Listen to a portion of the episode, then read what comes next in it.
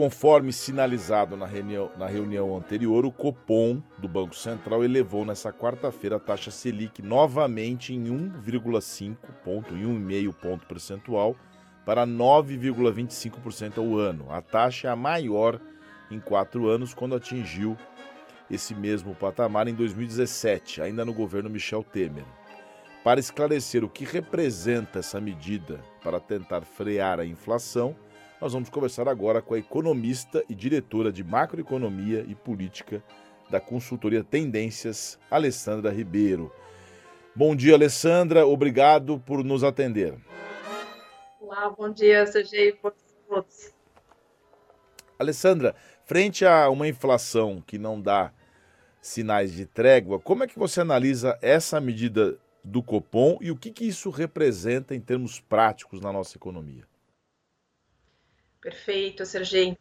É, nós temos um quadro né, de inflação bastante elevada, inclusive uma inflação que tem surpreendido de forma expressiva ao longo desses últimos meses. E além da inflação elevada, a gente observa que as expectativas de inflação, ou seja, as projeções que os agentes econômicos fazem para 2022 e mesmo para 2023, também começaram a subir, mostrando o receio do mercado de termos uma inflação um pouco mais alta que o esperado, inclusive num período um pouco mais longo. Diante desse cenário, né, o Banco Central seguiu no seu processo de ajuste da taxa básica de juros, com essa alta de 150 pontos na reunião de ontem, indicando, inclusive, mais um ajuste de mesma magnitude para a primeira reunião de 2022, em fevereiro. E com essa alta de juros, o que, que o BC, né, o Banco Central, quer fazer? Ele quer controlar né, a inflação, é, inclusive as próprias expectativas para 2022 e 2023, né, para tentar manter, inclusive, essas projeções de inflação o mais próximo possível da meta que nós temos, que para o ano que vem é uma meta de 3,5%. Né? Então, um cenário bastante desafiador, dado que neste ano a inflação deve fechar em 10,6%. Mas Infelizmente, esse remédio, né, é, que é a alta da taxa de juros, tem efeitos colaterais que não são positivos, né? E para que ele consiga controlar a inflação, ele precisa esfriar a atividade econômica. Então, o custo dessa alta de juros vai ser, infelizmente, uma atividade econômica mais enfraquecida ao longo dos próximos trimestres, né? Com reflexos uh, para toda a economia, inclusive para o próprio mercado de trabalho, que deve andar nesse contexto num ritmo um pouco mais vagaroso. Mas, no fundo, é o remédio amargo para tentar controlar a inflação. Ainda mais num país como o Brasil, né? Que tem um histórico já uh, muito significativo de inflação elevada e com mecanismos de indexação muito ativos.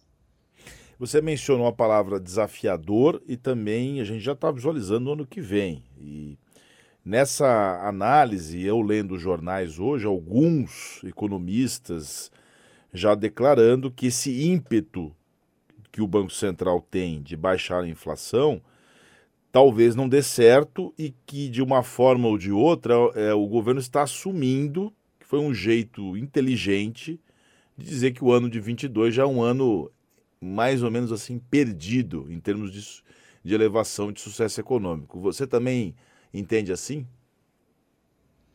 É, infelizmente, aqui na Tendências também entendemos assim, né? Uma economia que vai ficar praticamente parada ao longo de, de 2022. As nossas projeções, Sergei, são de, para esse ano, um crescimento de 4,7%, depois do tombo né, de 2020, com uma queda de 3,9%, mas para 2022 nós projetamos um crescimento de apenas 0,5%. Então, é, é, o jeito que a gente coloca, né? Uma economia é, praticamente de lado, ou seja, que não avança, que não anda. E, e por que isso? Né? É o custo uh, dessa, dessa história toda, né? Inflação elevada, que tem uh, os elementos que afetam a maior parte dos países no globo, ainda elementos relacionados à pandemia, mas no nosso caso, esses elementos são potencializados por riscos domésticos muito altos. Ah, seja ah, em relação à seara fiscal, seja em relação ao ambiente político institucional. A gente tem um componente aqui, risco, que está sendo muito precificado ao longo dos últimos meses nos principais ativos, inclusive no câmbio, que afeta muito aqui os preços domesticamente, né, que acabam deixando esse cenário mais difícil e o Banco Central tendo que sozinho controlar as expectativas e fazer esse esforço para trazer essa inflação para patamares mais baixos. Porque nós sabemos que a inflação é muito ruim, ela desorganiza a economia, ela penaliza toda a sociedade, mas penaliza, inclusive, as classes sociais de mais baixa renda, né? Então, é realmente um elemento para ser olhado com muito cuidado e ser combatido. Mas, no fundo, o que vamos colher em 2022 é, é, é o conjunto de toda essa história, mas, infelizmente, dos nossos riscos ainda muito elevados no ambiente doméstico, por, principalmente pela questão fiscal e ambiente político institucional. Desde 94, desde o Plano Real, a gente colecionava sucesso nessa questão da inflação, né, Alessandra? A gente já tava, estava acostumado a ter uma, não ter uma inflação tão alta. Pelo menos é, é o meu, meu sentido de leigo. É, não que a gente queira encontrar culpados, mas para a gente ter um diagnóstico formado, que a gente só cura do, a doença se tiver o diagnóstico. Quais foram os fatores que contribuíram para a gente chegar a ter uma inflação nesse nível? É, Sergei, acho que tem uma parte importante dessa história que tem a ver até com a própria pandemia, né? que afetou a produção de vários bens, vários insumos, né? então gerando aí um problema de oferta uh, importante, né? problemas de logística também, encarecendo esses bens, esses insumos, no momento, inclusive, que muitas economias, principalmente as economias avançadas, davam fortes estímulos monetários e fiscais para conseguirem recuperar a atividade econômica após aquele primeiro tombo né, da pandemia. Então, a gente teve uma rápida reação da demanda nessas principais economias do globo e problemas muito significativos do lado da oferta. Esse descompasso gerou, teve como efeito né, a alta dos preços. E aqui a gente falou de bens, eh, insumos e de commodities também, commodities agropecuárias metálicas, o próprio petróleo, né, uh, que geraram esse problema de inflação no mundo todo. A gente observa também a inflação muito alta nos Estados Unidos, na China, eh, na Europa, né? Então temos esse contexto que afeta a todos. No nosso caso, uh, esse problema está sendo potencializado. Por quê? Porque a gente está com uma percepção de risco muito elevada aqui em relação à economia brasileira e como isso se traduz para a inflação? Especialmente via câmbio muito depreciado. Só para vocês terem uma ideia, quando nós tentamos uh, explicar que o câmbio, pelos seus principais fundamentos, juros, commodities, eh, dólar lá fora, esse câmbio teria que estar na casa de 4,50 e não 5,50, 5,60 como a gente tem observado. E aí o que, que acontece? Esses preços em dólares, quando são traduzidos para reais, eles são magnificados. E aí, com essa pressão toda de custos, o que, que a gente observa? As empresas repassando uma parte desse custo todo para o preço, final, preço ao consumidor.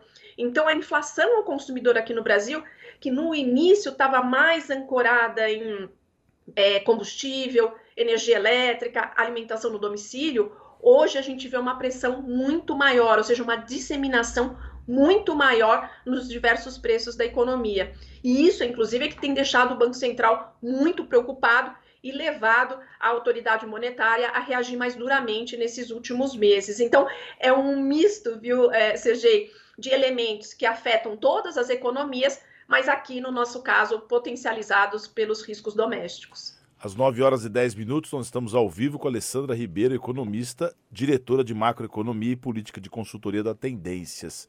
Você mencionou lá fora, mencionou também dos Estados Unidos. É, Para efeito de comparação, nós estamos também nós tem, também tem esse processo de elevação de juros lá nos Estados Unidos. Como é que as, as economias mundiais estão também? É, é, bem interessante, seja que os bancos centrais, né, principalmente o Banco Central americano, é, ele tinha um diagnóstico de que uma boa parte dessa inflação é, estava ligado a elementos temporários por causa da pandemia. Mas o fato é que a inflação também por lá está muito persistente e tem levado o Banco Central americano a mudar o discurso e, inclusive, já sinalizar um ajuste mais rápido da taxa de juros uh, em relação ao que eles tinham apontado nos últimos meses e mesmo no começo de 2021.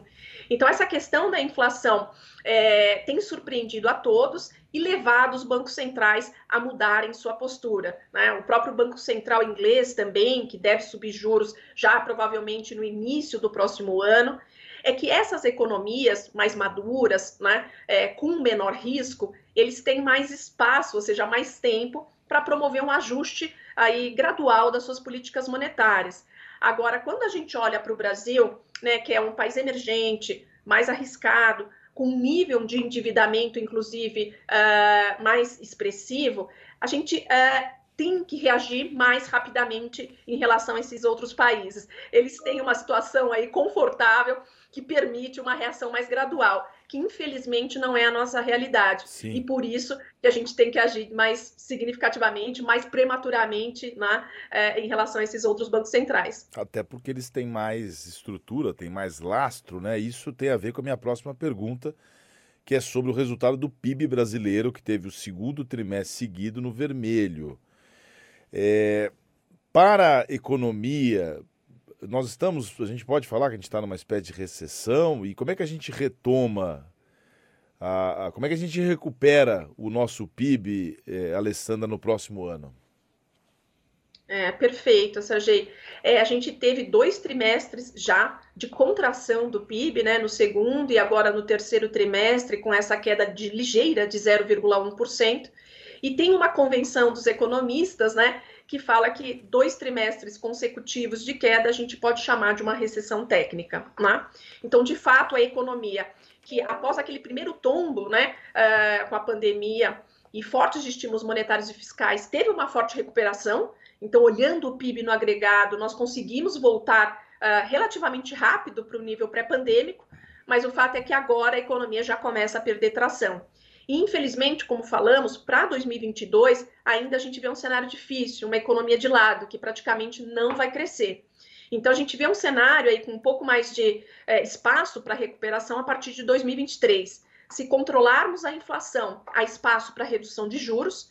E, além disso, né, o que, que a gente precisa? Continuar com essa agenda positiva na parte de infraestrutura para colhermos os frutos em termos de investimento e avançarmos em outras agendas prioritárias, como a tão conhecida já da sociedade brasileira, a necessidade de uma boa e ampla reforma tributária, que infelizmente foi deixada de lado é, nesses últimos tempos. Então, avançar nessas reformas estruturais vai ser um ponto super relevante para recuperarmos aí a nossa, uh, o nosso crescimento econômico, e não só recuperar o crescimento econômico, mas aumentar esse potencial de crescimento, que é o que o Brasil precisa, inclusive, para lidar com o problema social e problema de desigualdade então, social é, que sai muito aprofundado né, dessa pandemia. Eu escuto, acho que, Alessandra, desde os meus cinco anos tem que fazer a reforma tributária no Brasil.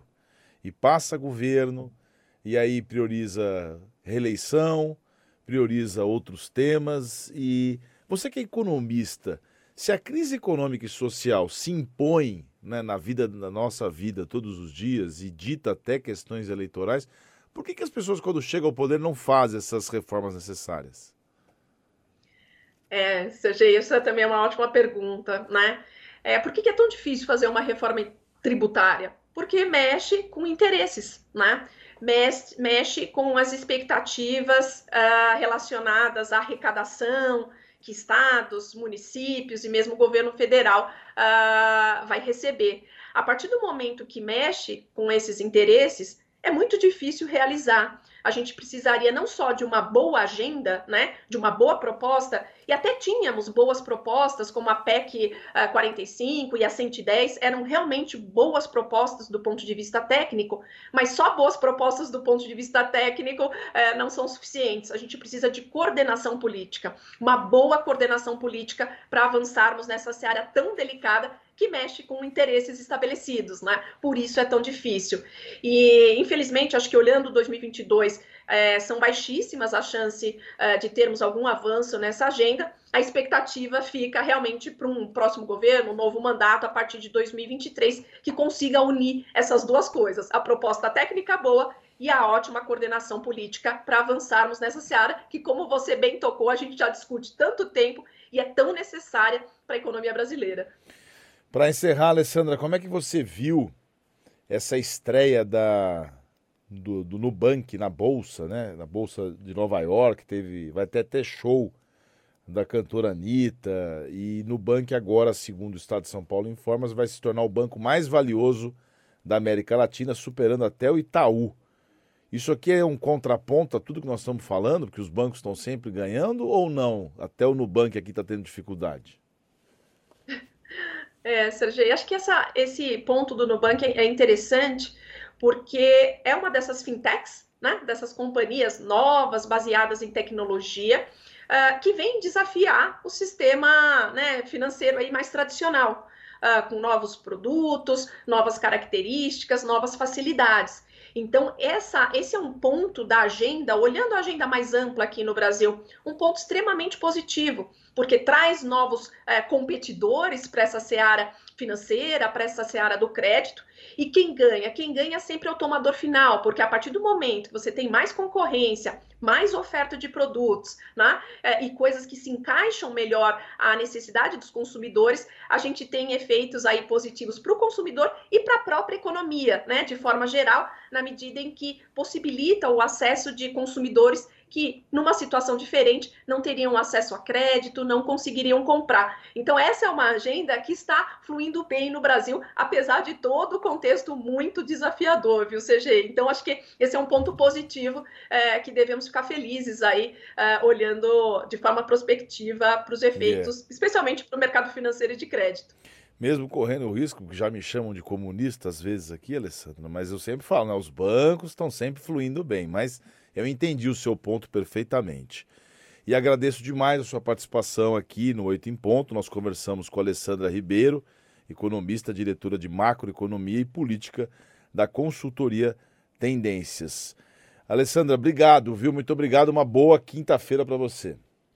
Obrigada, CG, e boa quinta-feira a todos. Conforme sinalizado na reunião, na reunião anterior, o Copom do Banco Central elevou nessa quarta-feira a taxa Selic novamente em 1,5 ponto, em 1,5 ponto percentual para 9,25% ao ano. A taxa é a maior em quatro anos, quando atingiu esse mesmo patamar em 2017, ainda no governo Michel Temer. Para esclarecer o que representa essa medida para tentar frear a inflação, nós vamos conversar agora com a economista e diretora de macroeconomia e política da consultoria Tendências, Alessandra Ribeiro.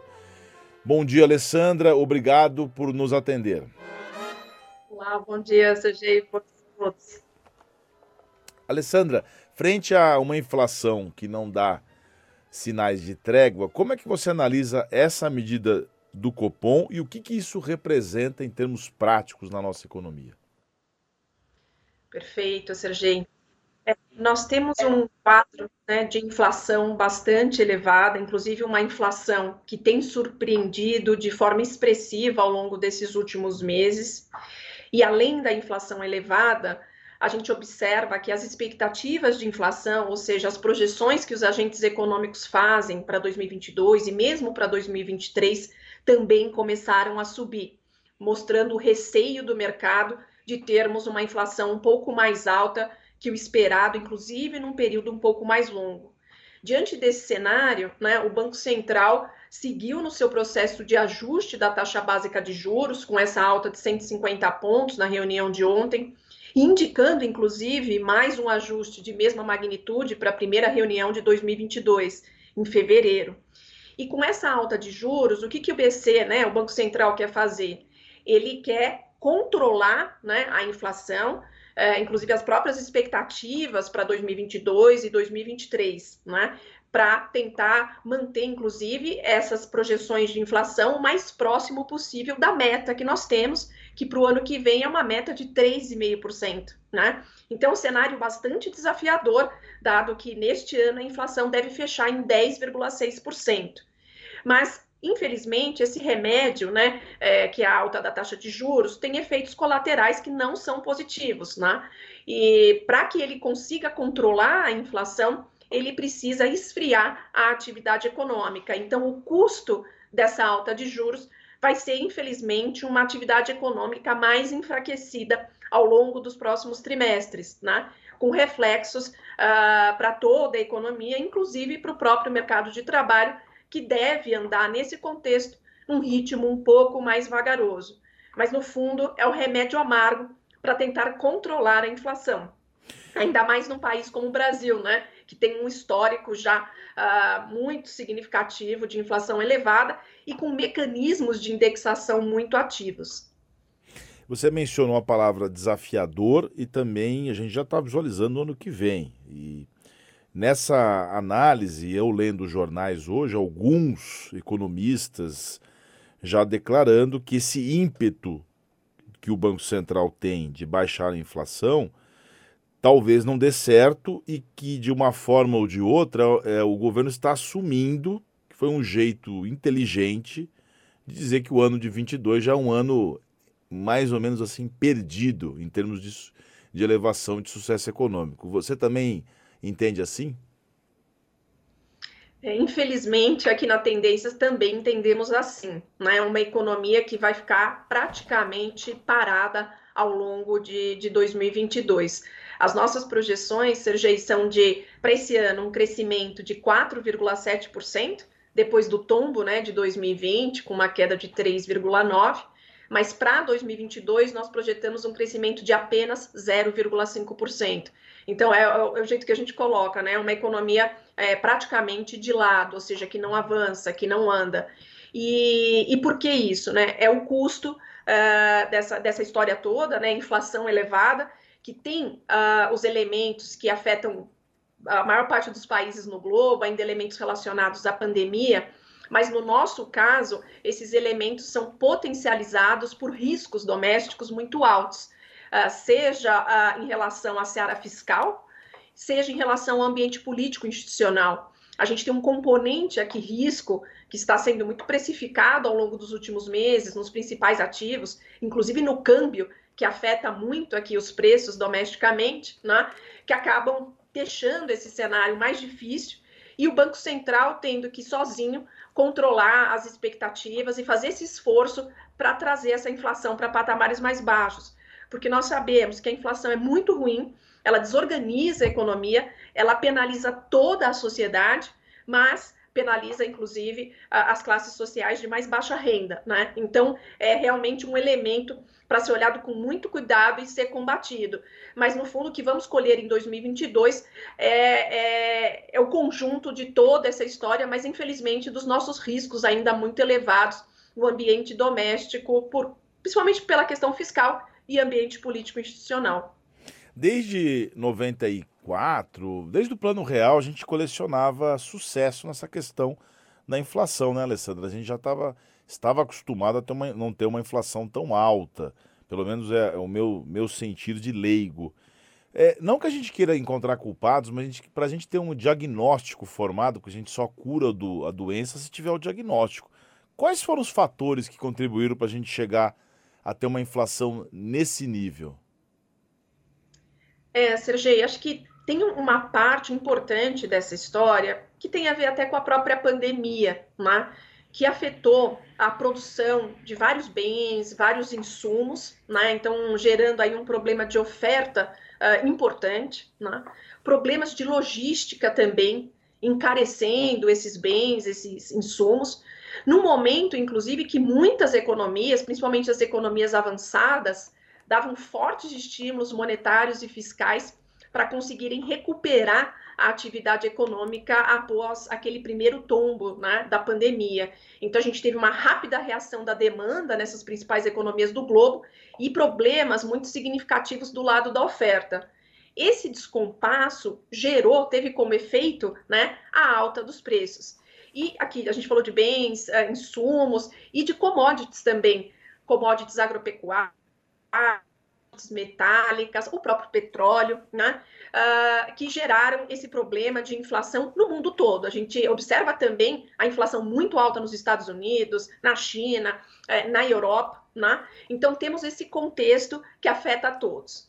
No nosso caso, uh, esse problema está sendo potencializado. Por quê? Porque a gente está com uma percepção de risco muito elevada aqui em relação à economia brasileira.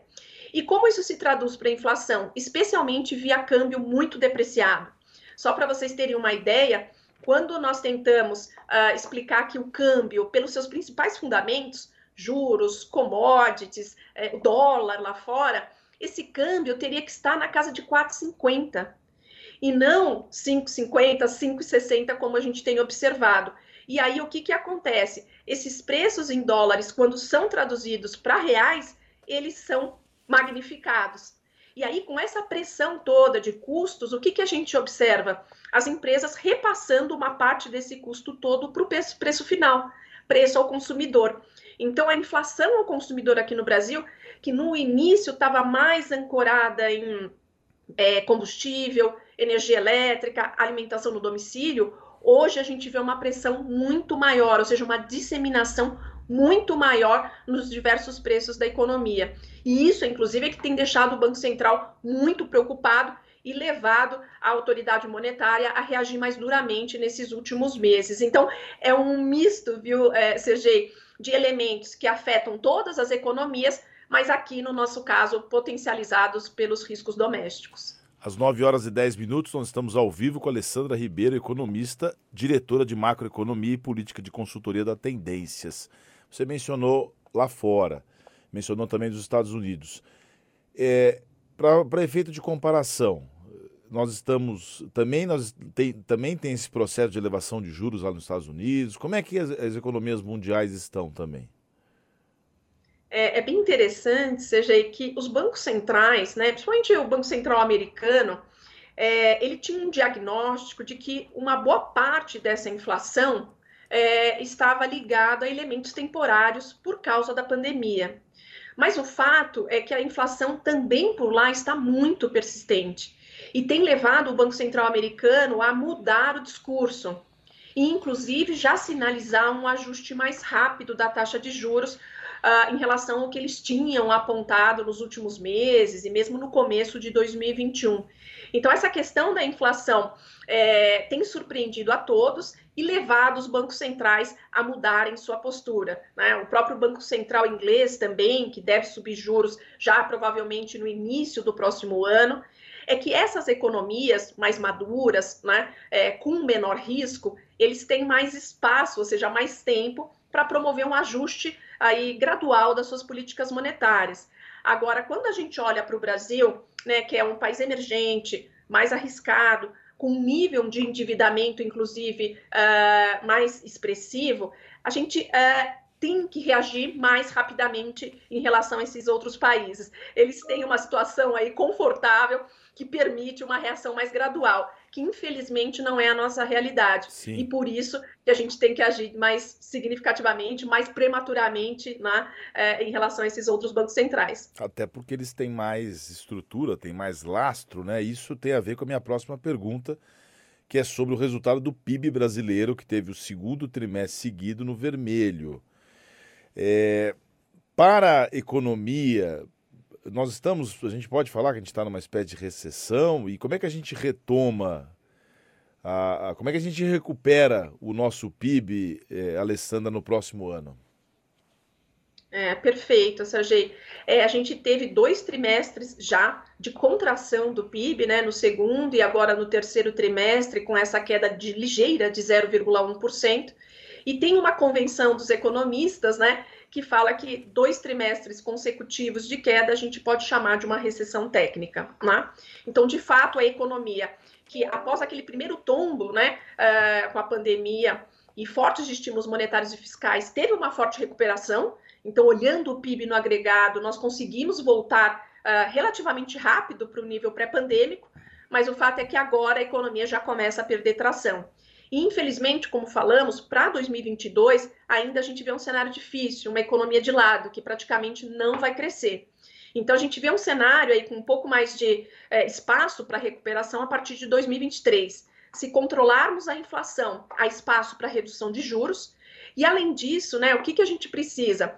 continuar com essa agenda positiva na parte de infraestrutura, para colhermos os frutos em termos de investimento e avançarmos em outras agendas prioritárias, como a tão conhecida já da sociedade brasileira, a necessidade de uma boa e ampla reforma tributária, que infelizmente foi deixada de lado é, nesses últimos tempos. Então, avançar nessas reformas estruturais vai ser um ponto super relevante para recuperarmos aí a nossa, uh, o nosso crescimento econômico, e não só recuperar o crescimento econômico, mas aumentar esse potencial de crescimento, que é o que o Brasil precisa, inclusive, para lidar com o problema social e problema de desigualdade então, social, é, que sai muito aprofundado né, dessa pandemia. Eu escuto, acho que, Alessandra, desde os meus cinco anos tem que fazer a reforma tributária no Brasil. E passa governo, e aí prioriza reeleição, prioriza outros temas e você que é economista, se a crise econômica e social se impõe né, na vida, na nossa vida todos os dias e dita até questões eleitorais, por que, que as pessoas quando chegam ao poder não fazem essas reformas necessárias? É, Sergei, essa também é uma ótima pergunta, né? É, por que, que é tão difícil fazer uma reforma tributária? Porque mexe com interesses, né?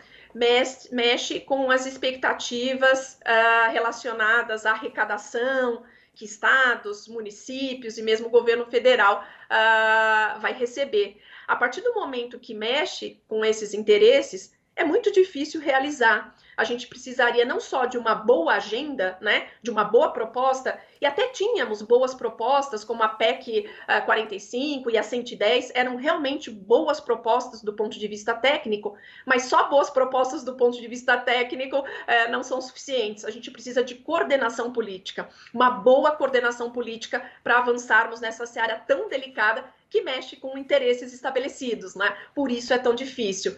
E, infelizmente, acho que olhando 2022, é, são baixíssimas a chance é, de termos algum avanço nessa agenda. A expectativa fica realmente para um próximo governo, um novo mandato a partir de 2023, que consiga unir essas duas coisas: a proposta técnica boa e a ótima coordenação política para avançarmos nessa seara, que, como você bem tocou, a gente já discute tanto tempo e é tão necessária para a economia brasileira.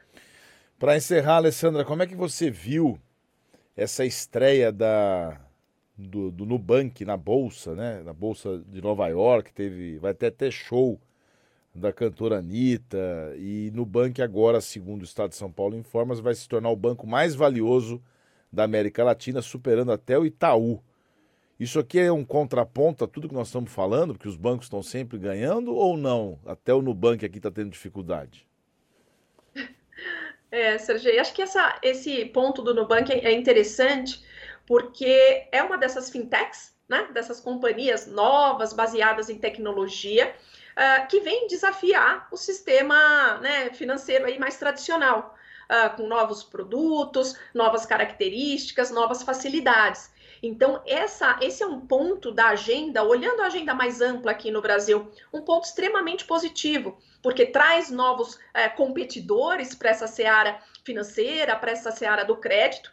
E quem ganha? Quem ganha sempre é o tomador final, porque a partir do momento que você tem mais concorrência, mais oferta de produtos, né, é, e coisas que se encaixam melhor à necessidade dos consumidores, a gente tem efeitos aí positivos para o consumidor e para a própria economia, né, de forma geral, na medida em que possibilita o acesso de consumidores que, numa situação diferente, não teriam acesso a crédito, não conseguiriam comprar. Então, essa é uma agenda que está fluindo bem no Brasil, apesar de todo o contexto muito desafiador, viu, CG? Então, acho que esse é um ponto positivo é, que devemos ficar felizes aí, é, olhando de forma prospectiva para os efeitos, yeah. especialmente para o mercado financeiro e de crédito mesmo correndo o risco, que já me chamam de comunista às vezes aqui, Alessandra, mas eu sempre falo, né, os bancos estão sempre fluindo bem, mas eu entendi o seu ponto perfeitamente. E agradeço demais a sua participação aqui no Oito em Ponto. Nós conversamos com a Alessandra Ribeiro, economista, diretora de macroeconomia e política da consultoria Tendências. Alessandra, obrigado, viu? Muito obrigado. Uma boa quinta-feira para você. Obrigada, CG, e boa quinta-feira a todos.